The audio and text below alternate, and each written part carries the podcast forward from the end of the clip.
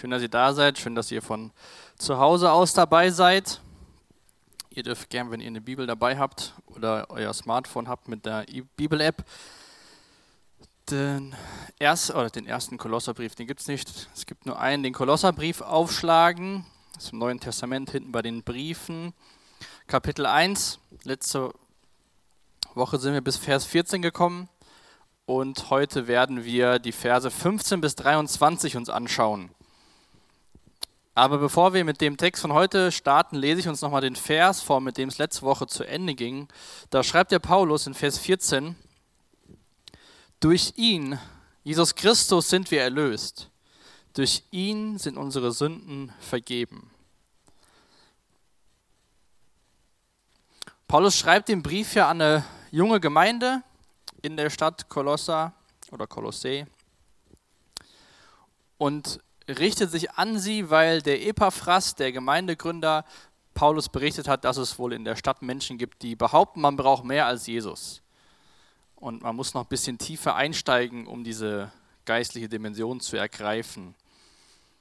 Und Paulus hat den letzten, oder da wo wir letzte Woche aufgehört, diesen Satz gesagt, durch ihn, Jesus Christus, sind wir erlöst, durch ihn sind unsere Sünden vergeben. Paulus spricht den Gläubigen, dieser Brief ist an der Gemeinde gerichtet, Vergebung durch Jesus Christus zu, spricht ihnen Erlösung zu. Und diese nächsten Verse, die wir uns heute anschauen, da kommt Paulus quasi über Jesus ins Schwärmen. Er beschreibt Jesus, was er getan hat, wer er war, wer er ist und wer er sein wird. Und wenn man sich diese Verse anschaut, könnte man fast meinen, Jesus ist die Klebemasse, die diese ganze Welt zusammenhält. Ähm, wird zwar, es gibt zwar andere Materien, die dafür verantwortlich sind, aber wenn wir uns die Verse anschauen, könnte man auch sagen, Jesus Christus ist die Klebemasse des Universums. Die Bibel ist in zwei Testamente geteilt, Altes Testament und Neues Testament. Im Alten Testament warten die Menschen auf den Messias. Sie warten auf Jesus Christus. Und dann, Anfang vom Neuen Testament, sind die Evangelien, wir werden hineingenommen in das Leben von Jesus Christus, in seine Menschwerdung. Jesus Christus stirbt, auf, ähm, besiegt den Tod, ist wieder lebendig, ist auferstanden, haben wir bald Ostern. Und dann werden noch Briefe geschrieben. Und seit dem Zeitpunkt blickt die Menschheit zurück auf das, was Jesus am Kreuz gemacht hat. So ist da Jesus auch das Zentrum der Bibel und Jesus ist auch das Zentrum der Geschichte. Jesus war von Schöpfung bis zur Auferstehung dabei. Wir lesen, dass alles in ihm ist, dass alles durch ihn entstanden ist. Und das sind so Verse, gerade Verse 15 bis 20, die ich jetzt, sage ich mal, schon mal, die ich kenne, aber wenn man da tiefer rein einsteigt, kommt man sehr, oder hoffe ich, dass man sehr ins Staunen kommt. Das sind so Verse, da kann man sagen, ja, die kenne ich, habe ich gelernt. Bekannte Verse von Paulus über Jesus Christus. Aber ich hoffe, dass wir, auch du, wenn du diesen, diese Verse vielleicht kennst, dass du sie nicht sagst, ah, okay, ja, das sind diese bekannten Verse, die hake ich mal ab, sondern dass du dich auch einlässt auf das, was Gottes Geist heute Abend zu uns reden will. Denn ich glaube, wenn wir das wirklich begreifen, wenn wir das auch begreifen können, wenn wir das glauben, was da steht, sollte das in uns ein Staunen hervorrufen und auch eine Dankbarkeit. Jesus ist das Zentrum der Geschichte. In Worten von den Menschen, die damals gelebt haben, die sich damit auseinandergesetzt haben, braucht man noch was anderes oder nee, braucht man noch mehr außer Jesus, sagt Paulus ganz klar durch diese Verse, Jesus genügt. Und das ist echt mal ein Wunsch, weil ich glaube, wenn wir, wenn du, wenn ich Gottes Wort aufschlage und das lese und wir dafür bereit sind, auf das zu hören, was Gott durch seinen Geist zu sagen hat, dann macht Gottes Wort was mit uns. Ich glaube, wenn wir freitagsabends hier sind oder wenn man sonntags in Gottesdienst geht oder in andere Jugendgottesdienste geht und dann sagt, ja, war ein schöner Abend, schöne Musik, schöne Gemeinschaft, aber Gottes Wort nicht in dein Herz gesprochen hat, dann haben wir irgendwas verpasst. Weil ich glaube, das ist das Wichtigste, dass wir uns dafür bereit machen, dass Gott zu uns durch sein Wort reden will. Diese Gemeinde, diese junge Gemeinde wurde durch die Botschaft der Gnade verändert. Und das haben wir auch beim letzten Mal gelesen, dass es die gleiche Botschaft ist, die auf der ganzen Welt verkündet wird. Dass es nicht irgendwas Besonderes ist und dass Paulus diese Botschaft überall verkündet hat. Und überall, wo sie verkündet wird und Menschen sie aufnehmen, trägt sie Frucht.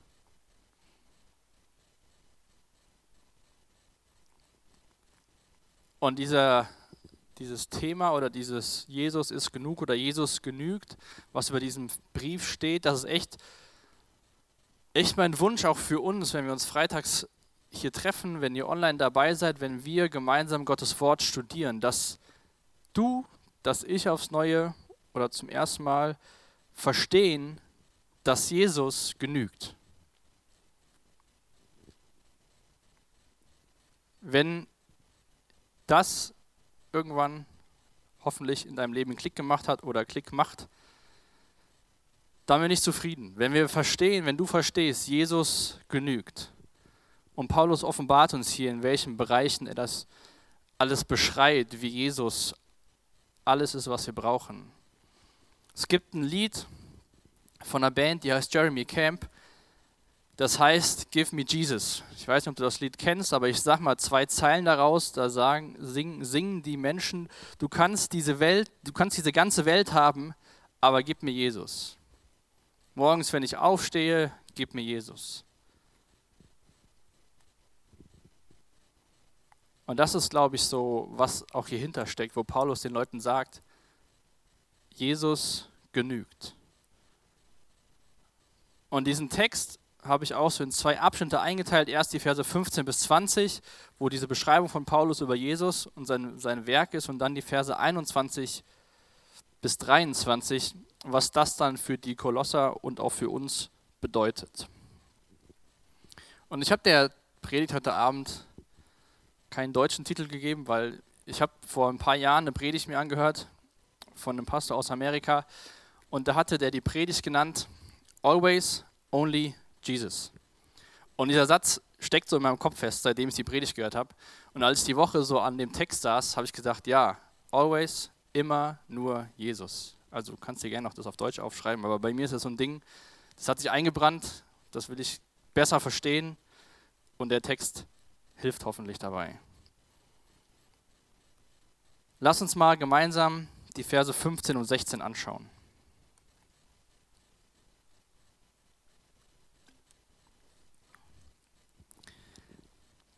Also Paulus hat gesagt, durch Jesus Christus seid, sind wir erlöst und unsere Schuld ist vergeben. Vers 14 und dann geht's los.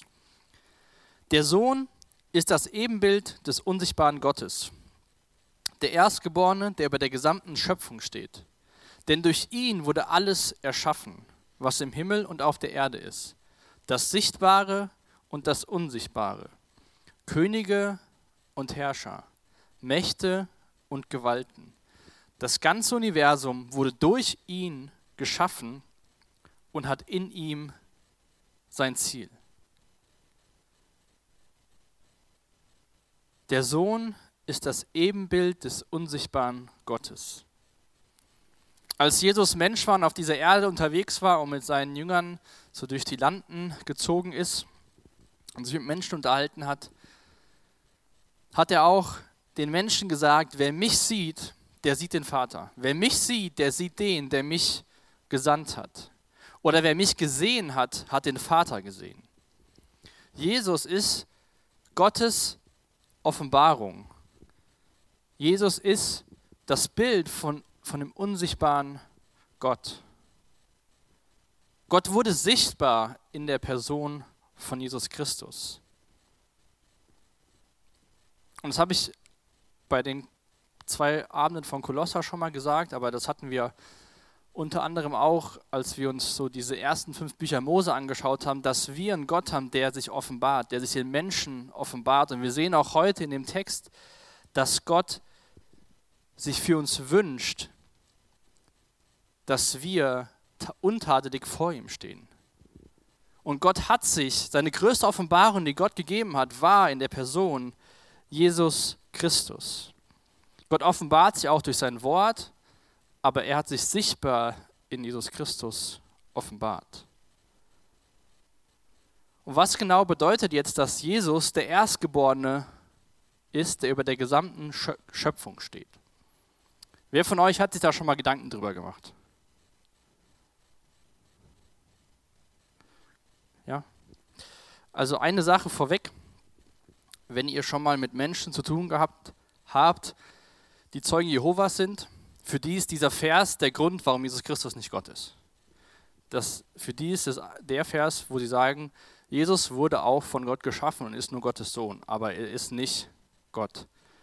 Aber das man nur so am Rande, falls ihr mit so Menschen zu tun habt, kommt man relativ schnell, wenn, wenn man mit den Menschen redet und man selbst sagt, dass man Jesus nachfolgt und Christus, kommt man sehr schnell an diese Textstelle.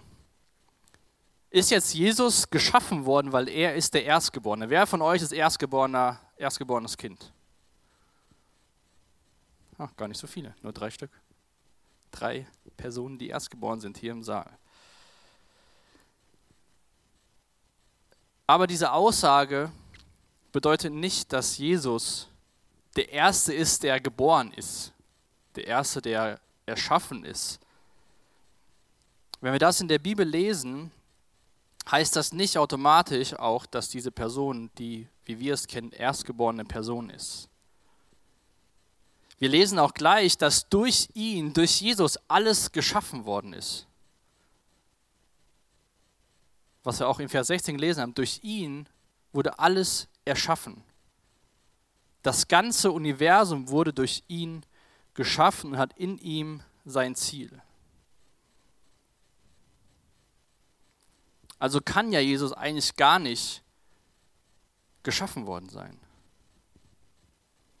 Und diese Bezeichnung Erstgeborener bezieht sich nicht unbedingt auf den Zeitpunkt, also die Geburt, sondern bezieht sich auch oder vielmehr auf den Status.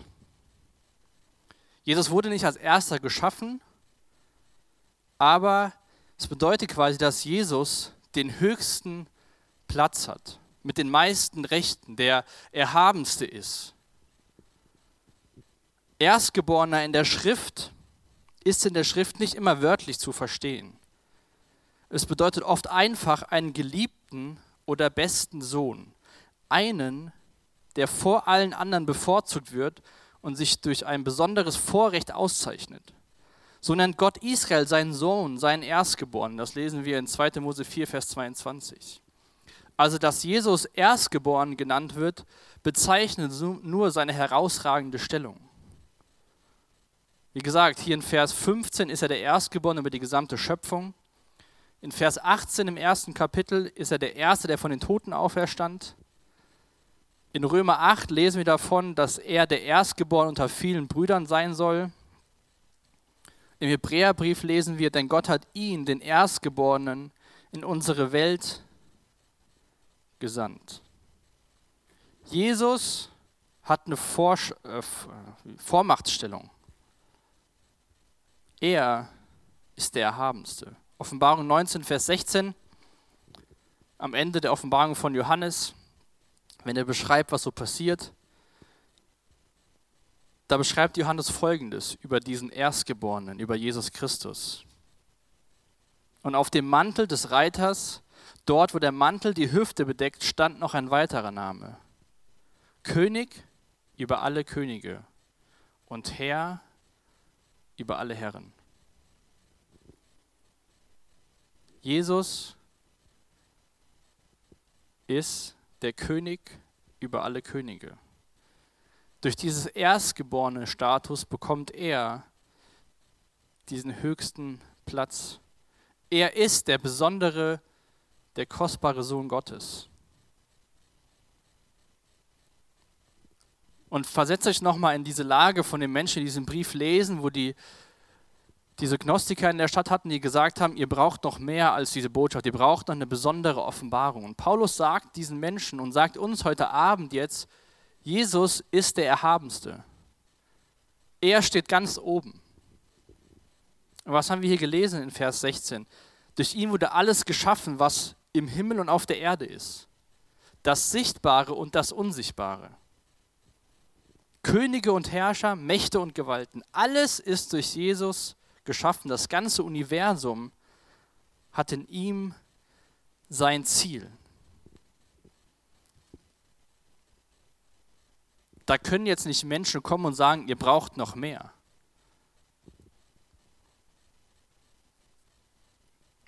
Und Paulus geht ja gar nicht darauf ein und sagt den Leuten damals jetzt in diesem Brief, hier, ihr müsst aufpassen, was die und die sagen, sondern was macht Paulus, um den Glauben der, der Kolosser zu stärken? Er macht Jesus groß. Er zeigt ihnen die Vorherrschaft von Jesus Christus und vertraut darauf, dass diese Offenbarung den Menschen hilft, Wahrheit und Falsches zu unterscheiden. Also, wenn das ganze Universum durch ihn geschaffen wurde und in ihm sein Ziel hat, bedeutet das ja in der Schlussfolgerung eigentlich, dass Jesus Christus der Schöpfer ist. Mal ein paar interessante, teilweise lustige Fakten zu unserem Universum, zu unserer Erde. Wenn die Sonne die Größe eines Strandballs hätte und man diesen Strandball auf das Empire State Building in New York setzt, dann wäre im Verhältnis die nächstgelegene Sternengruppe so weit entfernt wie Australien von diesem Ball auf dem Empire State Building. Oder auch, es gibt ja auch ähm, junge Männer unter uns, die vielleicht auch gern schon mal Actionfilme gucken, wo die Kugeln fliegen. Die Erde dreht sich acht, mit der achtfachen Geschwindigkeit einer Kugel um die Sonne. Eigentlich müsste uns ja schwindelig werden, wenn man sich das mal so vorstellt. Und dann noch ein, ein Fakt, den ich vor allem in unserem letzten Jahr relativ interessant fand. Auf einer Fläche von 2,59 Quadratkilometern Land, also unbebautes Land, gibt es mehr Insekten als Menschen auf der Welt.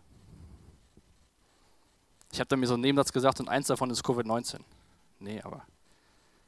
Also es ist unglaublich, was in diesem Universum steckt, wo wir uns gar nicht, was uns gar nicht so vor Augen ist. 2,5 Quadratkilometer, da leben mehr Insekten als Menschen auf der Welt.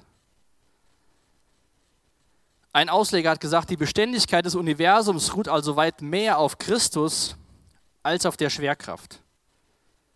Es ist ein Christuszentriertes Universum. Alles wurde durch ihn erschaffen, hat in ihm sein Ziel. Und dann in Vers 17 schreibt Paulus, er war vor allen anderen da und alles besteht durch ihn. Wodurch erhältst du dein Leben? Wodurch bestehst du? Nicht die nächste Prüfung vielleicht, wodurch bestehst du als Mensch? Wodurch besteht diese Erde? Wodurch bestehen Natur, Tiere? Alles besteht durch ihn. Wie gesagt, ich weiß nicht, ob man das 100% begreifen kann, ob man an den Punkt kommen muss, dass man das glauben muss, was hier über Jesus Christus steht. Es gibt so viele Wissenschaften, die sich damit beschäftigen, wie die Welt funktioniert. Es gibt physikalische Gesetze. Ich habe eben, wurde in dem Zitat schon die Schwerkraft erwähnt. Und Paulus sagt hier, alles besteht durch ihn.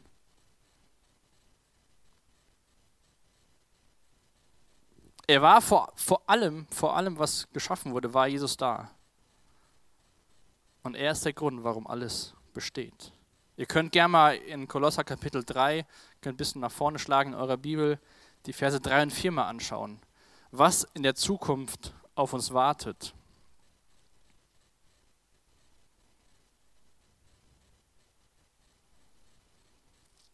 Paulus sagt da in Kapitel 3, denn ihr seid der Welt, dieser Welt gegenüber gestorben und euer neues Leben ist ein Leben mit Christus in der Gegenwart Gottes. Jetzt ist dieses Leben den Blicken der Menschen verborgen, doch wenn Christus euer Leben in seiner Herrlichkeit erscheint, wird sichtbar werden, dass ihr an seiner Herrlichkeit teilhaben werdet.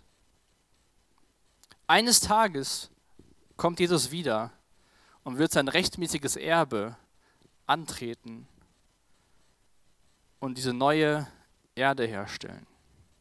Alles besteht durch ihn. Jesus hält alles zusammen und macht eines Tages alles neu.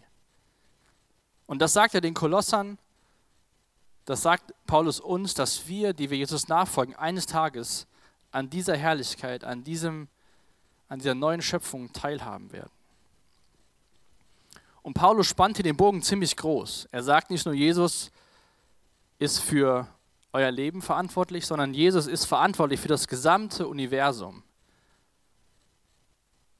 Und dann geht Paulus auf die Gemeinde vor Ort ein und sagt in Vers 18, und er ist das Haupt der Gemeinde, das Haupt seines Leibes. Wie funktioniert dein Körper ohne dein Haupt, ohne deinen Kopf? Ich weiß, es gibt ein paar Tiere, die kann man voneinander die Körperteile trennen, das lebt trotzdem noch so weiter.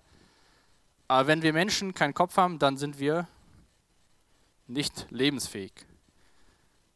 In unserem Kopf werden viele, laufen viele Nervenstränge zusammen, viele Gedanken werden gesponnen, viele Reflexe werden ausgelöst.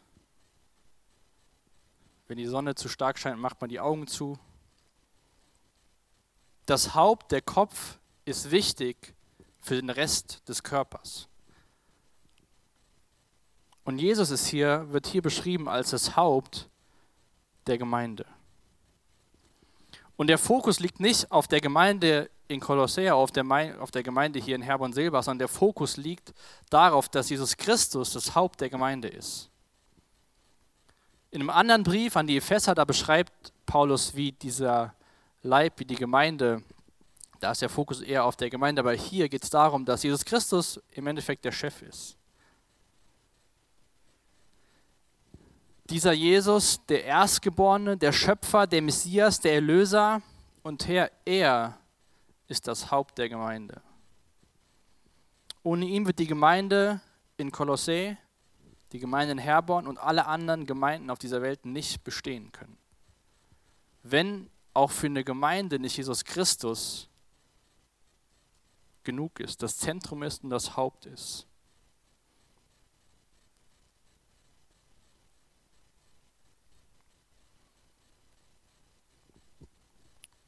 in dem Zeitalter, in dem wir aktuell leben, nennt, nennt man Gnadenzeit oder auch Gemeindezeitalter.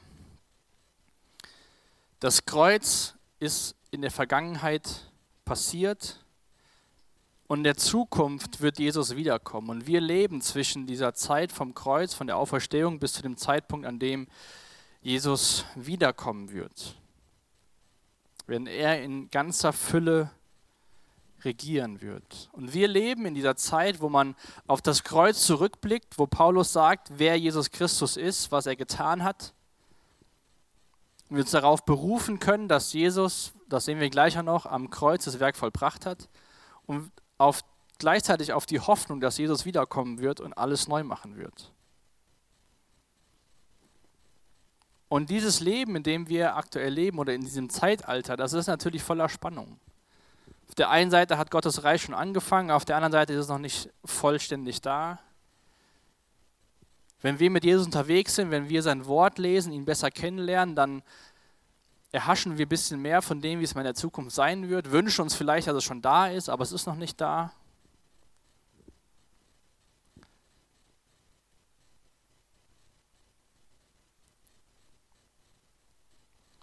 Jesus geht es weiter. Er ist der Anfang der neuen Schöpfung, der Erste, der von den Toten auferstand, denn nach Gottes Plan soll er in allem den ersten Platz einnehmen.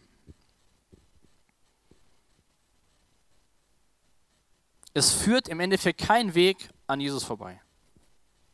Egal was du hörst, egal was Leute dir sagen, es führt kein Weg an Jesus vorbei. Vers 19, ja, Gott hat beschlossen, mit der ganzen Fülle seines Wesens in ihm zu wohnen. Was bedeutet das jetzt? Gott hat beschlossen, in der Fülle seines ganzen Wesens in ihm zu wohnen. Auch da geht es wieder darum, in Jesus ist alles oder ist in Jesus offenbart sich Gott, was ich eben auch schon mal gesagt hat. Und auch da widerspricht Paulus wieder in dem, dass er Jesus groß macht, diesen Gnostikern, die gesagt haben, in Jesus, in der Botschaft der Gnade, da ist vielleicht in meinen Worten 80% Fülle und 20 brauchst du noch woanders. Jesus genügt, sagt Paulus. Und dieses Wort, was hier, was er hier für wohnen, was da steht, das heißt jetzt nicht nur mal für eine kurze Zeit, sondern etwas Permanentes. Also Jesus war jetzt nicht mal nur für eine kurze Zeit Gott, weil Gott für eine kurze Zeit sich dazu entschieden hat, sein ganzes Wesen in Jesus Christus wohnen zu lassen, sondern Jesus ist Gott für alle Zeit. Und dass Jesus der Erstgeborene ist, dass er über allem steht, dass er im Endeffekt der Schöpfer ist, der schon ewig da war, das Haupt der Gemeinde, der Sieger über den Tod, der Erste in allen Dingen, fasst Paulus in diesem Satz zusammen, dass in Jesus die ganze Fülle von Gottes Wesen ist. Und die Fülle liegt in Jesus, nicht bei uns hier in der Jugend, nicht in unserer Gemeinde, nicht in der Person, nicht in dem riesigen Gebäude, nicht in irgendwelchen Ritualen oder anderen Menschen. Es gibt keine Fülle in irgendeinem Programm oder einer Methode, sondern Fülle gibt es nur in Jesus Christus. Schlag mal bitte Apostelgeschichte Kapitel 17 auf.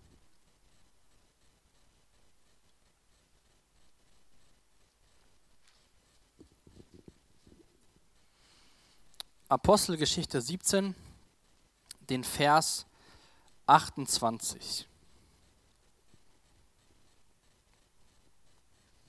Denn in ihm, dessen Gegenwart alles durchdringt, leben wir, bestehen wir und sind wir.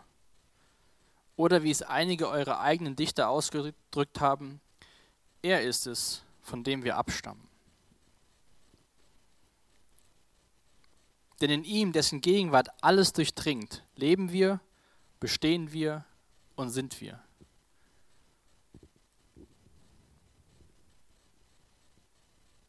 Jesus ist der Grund für Leben.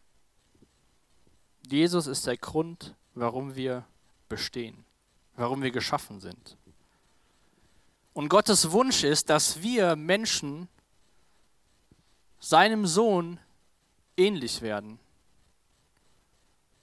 Und eines Tages, wenn Jesus wiederkommen wird, lesen wir auch in Gottes Wort in der Bibel, werden wir so sein wie Jesus. In ihm hat alles sein Ziel. Jesus ist der Ursprung und Jesus ist auch das Ziel.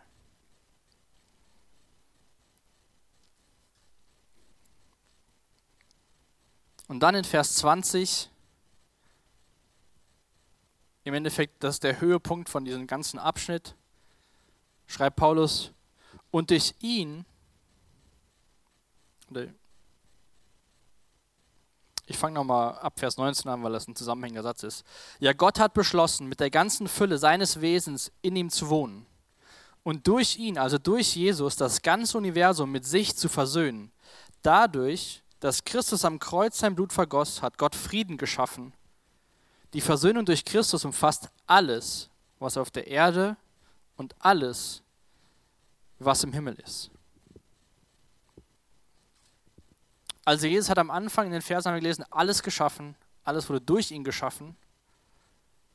Und Jesus hat auch vollständige Versöhnung gebracht durch das, was Jesus, was er am Kreuz getan hat. Weil Jesus Christus Gott ist, ist er in der Lage, das zu tun, was nie ein Mensch jemals tun könnte. Verlorene Sünder mit einem heiligen Gott zu versöhnen. Als Adam und Eva zum ersten Mal sündigten, erklärten sie Gott den Krieg. Aber Gott hat nicht ihnen den Krieg erklärt. Stattdessen suchte Gott Adam und Eva und er erbot eine Bedeckung für ihre Sünden. Ich weiß nicht, welches Bild du von Gott hast und ob du manchmal denkst, er ist der, der dieses ganze Chaos angefangen hat.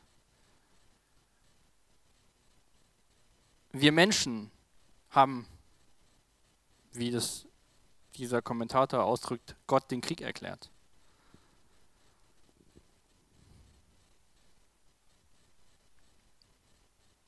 Schaut mal kurz schon mal da, in Vers 21, bevor ich Ihnen was zu sage. Da schreibt Paulus, auch ihr seid darin eingeschlossen. Früher lebtet ihr fern von Gott und eure feindliche Haltung ihm gegenüber zeigte sich an all dem Bösen, was ihr getan habt.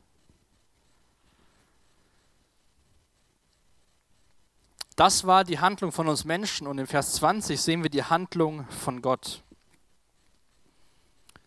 Und vier Punkte können wir aus diesem Vers entnehmen. Einmal Punkt 1, Versöhnung, Wiederherstellung ist ein Werk von Gott. Wir Menschen haben den Krieg erklärt, Gott hat uns die Möglichkeit gegeben, Frieden zu empfangen.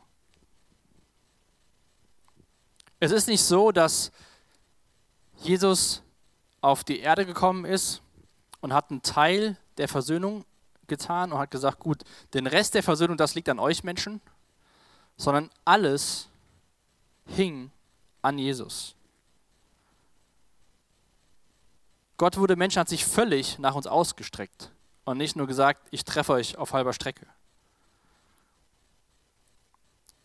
Denn wenn wir das Alte Testament durchlesen und sehen, diese ersten Bünde, die Gott mit Menschen geschlossen hat, wo er gesagt hat, ich reiche euch die Hand, das ist mein Teil, das ist euer Teil. Was ist da passiert? Meistens, in allen Fällen, haben die Menschen diesen Bund gebrochen und haben versagt. Deswegen ist Versöhnung ein Werk Gottes, wo wir Menschen nichts zu beitragen können. Versöhnung oder Wiederherstellung ist ein Werk, was am Kreuz oder was vollendet wurde. Jesus hat diese Versöhnung geschaffen, weil sein Blut vergossen worden ist. Wir können diesem Werk der Versöhnung, der Wiederherstellung auch nichts hinzufügen. Es ist vollendet. Im Alten Testament wurde jedes Jahr gab es einen Versöhnungstag ein Priester hat verschiedene Rituale ausgeführt und dann waren die Sünden für ein Jahr zugedeckt. Jedes Jahr musste das wiederholt werden, aber Jesus hat ein für alle Mal sein Blut vergossen. Der dritte Punkt ist der Ort der Versöhnung. Versöhnung geschah am Kreuz. Das Kreuz ist das Herzstück der Botschaft der Gnade. Und auch Paulus, Fokus war immer wieder die Aufmerksamkeit einzig und allein auf Jesus Christus zu lenken, auf Jesus Christus, den Gekreuzigten, lesen wir in 1. Korinther 2, Vers 2. Das war das Ziel von Paulus und das macht er den Menschen hier auch wieder deutlich. Unser König, unser Retter hat den Kampf gewonnen. Und das Kreuz ist nicht nur Symbol, was manche Hälser schmückt oder Rückwände von Gemeinden, sondern das Kreuz ist der Ort, an dem Versöhnung geschah, wo der Tod besiegt wurde, wo Jesus sein Blut vergossen hat. Und wir brauchen diese Kraft des Kreuzes, will ich es mal nennen. Und diese Versöhnung durch Christus umfasst alle Dinge. Das ist der vierte Punkt, den wir in dem Vers hier lesen. Und durch ihn hat Gott das ganze Universum mit sich versöhnt. Es wird eines Tages eine neue Schöpfung geben. Wir lesen auch im Römerbrief, dass die Schöpfung sich danach sehnt, diesen neuen, wiederhergestellten Zustand zu erleben. Jesus genügt, um alles neu zu machen, um alles wiederherzustellen. Und so ist auch niemand außerhalb der Reichweite von dem, was am Kreuz passiert ist. Es ist nicht jeder automatisch gerettet, aber jeder hat die Möglichkeit, sich von Jesus retten zu lassen.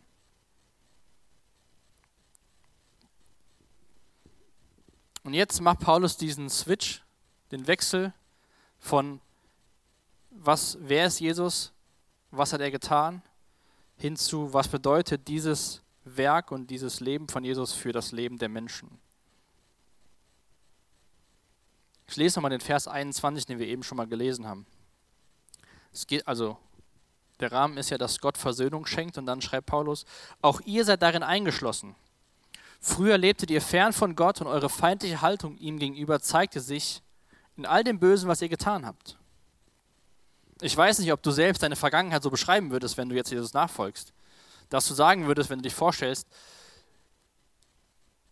ich habe Jesus kennengelernt, ich bin dankbar, ihm nachzufolgen, ich habe ihm mein Leben gegeben. Früher, ja, früher, da war ich Gottes Feind. Alles, was ich getan habe, ging gegen ihn. All das Böse war gegen ihn gerichtet. Oder denken wir so, ja gut, damals war ich schon ganz in Ordnung, ich war gar nicht so schlecht, aber jetzt bin ich halt noch ein bisschen besser. Früher lebtet ihr fern von Gott und eure feindliche Haltung ihm gegenüber zeigte sich in all dem Bösen, was ihr getan habt. Das war der alte Zustand dieser Menschen, dieser Gemeinde. Doch jetzt hat Gott euch mit sich durch den Tod, den Christus in seinem irdischen Körper auf sich nahm, versöhnt. Denn Gott möchte euch zu Menschen machen, die heilig und ohne irgendeinen Makel vor ihn treten können und gegen die keine Anklage mehr erhoben werden kann. Das ist Gottes Wunsch für dein Leben. Dich zu einem Menschen zu machen, der heilig, der abgesondert ist, ohne irgendeinen Makel. Ich weiß nicht, wenn du über dich nachdenkst, wie viel Makel du aufzählen würdest, die du hast. Gottes Wunsch ist, dass wir ohne Makel vor ihn treten können und dass keine Anklage mehr gegen dich und mich erhoben werden kann.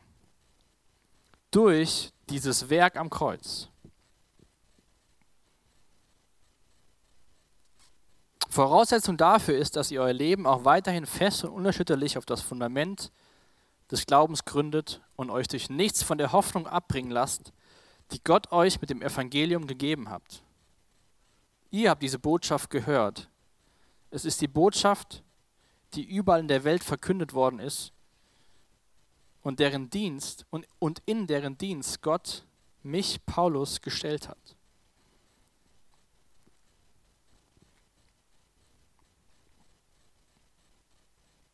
Was sind die Folgen für Menschen, die Jesus nachfolgen? Sie sind versöhnt, wiederhergestellt, freigesprochen, erlöst, nahe bei Gott. Und Paulus ruft am Ende in diesem Vers hier die Kolosser dazu auf, auch danach zu leben. Nach diesem Motto, Jesus ist genug, Jesus genügt. Hört nicht auf die und die Menschen, die sagen, ihr braucht noch die Offenbarung. Jesus genügt. Und auch hier macht er deutlich, Gott trifft uns nicht auf halbem Weg seiner Rettungsmission.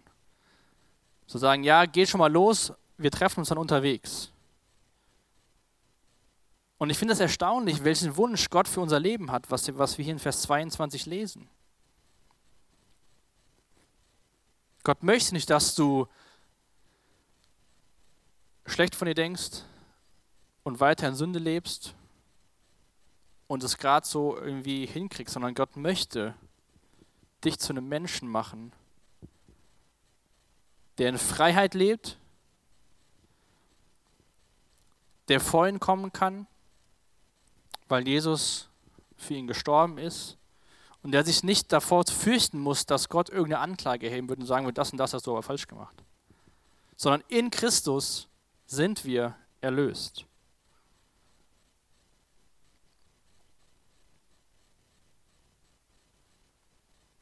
Ein Ausleger hat gesagt, wenn das Evangelium das endgültige Ausharren der Heiligen lehrt, das endgültige Ausharren der Gläubigen, lehrt es gleichzeitig, dass die Gläubigen diejenigen sind, die schließlich ausharren in Christus.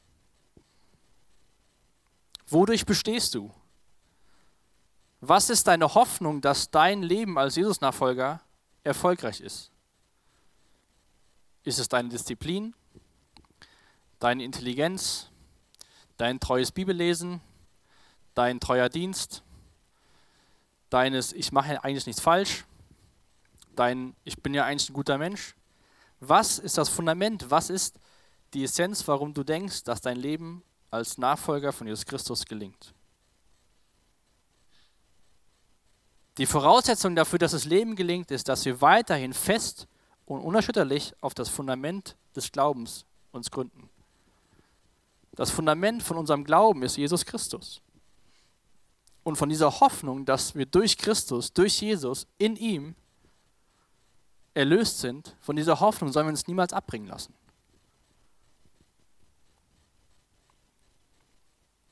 Also am Ende die Frage an dich, genügt dir Jesus? Also ich muss mir das immer wieder neu vor Augen führen, dass das, was Paulus hier in diesen Versen beschreibt, Wahrheit ist und dass es reicht, dass es genug ist, wenn ich mein Vertrauen in Jesus setze und dass er mich verändern will. Wir leben in einer Welt, in einer Zeit, wo alle möglichen Unternehmen, Ideologien uns ablenken wollen, uns irgendwas vorgaukeln, dass dir noch irgendwas fehlt, um glücklich zu werden, dir noch irgendwas fehlt, um erfolgreich zu werden, dir noch irgendwas fehlt, um setz ein, was dir noch fehlt. Das wird uns doch immer vermittelt in der Werbung, dir fehlt noch das, du brauchst noch das. Dann geht es weiter nach vorne. Was wir brauchen, was die Menschheit braucht, gerade in diesem Jahr, ist Jesus Christus. Und auch heute Abend reichte Jesus wieder seine Hand und sagt, fass zu, nimm sie an und vertraue, dass ich alles bin, was du brauchst.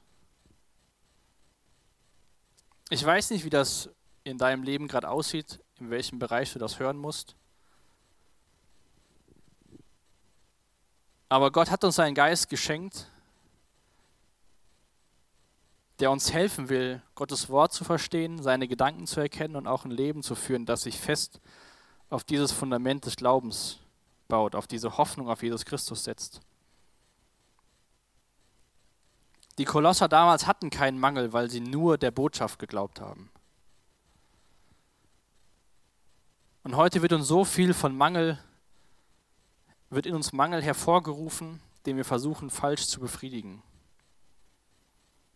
Zum Abschluss will ich noch ein Zitat vorlesen, was ich die Woche in einem Artikel gelesen habe. Wenn ich das richtig verstehe, stammt das aus dem frühen 16. Jahrhundert. Und dieser Autor schreibt folgendes. Meine Brüder, der Grund, warum ihr keine Zufriedenheit in den Dingen dieser Welt habt, ist nicht der, dass ihr nicht genug von ihnen habt. Das ist nicht der Grund, sondern weil sie nicht die Dinge sind, die im Einklang mit eurer unsterblichen Seele stehen, die von Gott dazu befähigt ist. Viele Menschen denken, wenn sie Sorgen haben und nicht zufrieden sind, liege es daran, dass sie nur wenig in dieser Welt haben. Und wenn sie mehr hätten, wären sie zufrieden. Das ist so, als ob ein Mann hungrig wäre. Um seinen hungrigen Magen zu befriedigen, sollte er seinen Mund aufreißen, um den Wind aufzunehmen und dann denken, dass der Grund, warum er nicht zufrieden ist, darin liege, dass er nicht genug von dem Wind bekommen hat. Nein, der Grund ist, dass der Wind nicht für einen hungrigen Magen geeignet ist. Diese Dinge, die die Welt dir geben will, sind nicht geeignet, um dir Zufriedenheit zu geben und in dem Bild zu bleiben von diesem Zitat, um deinen hungrigen Magen zu stillen. Da komme ich zurück auf den Titel meiner Predigt, warum der auch bei mir so hängen geblieben ist.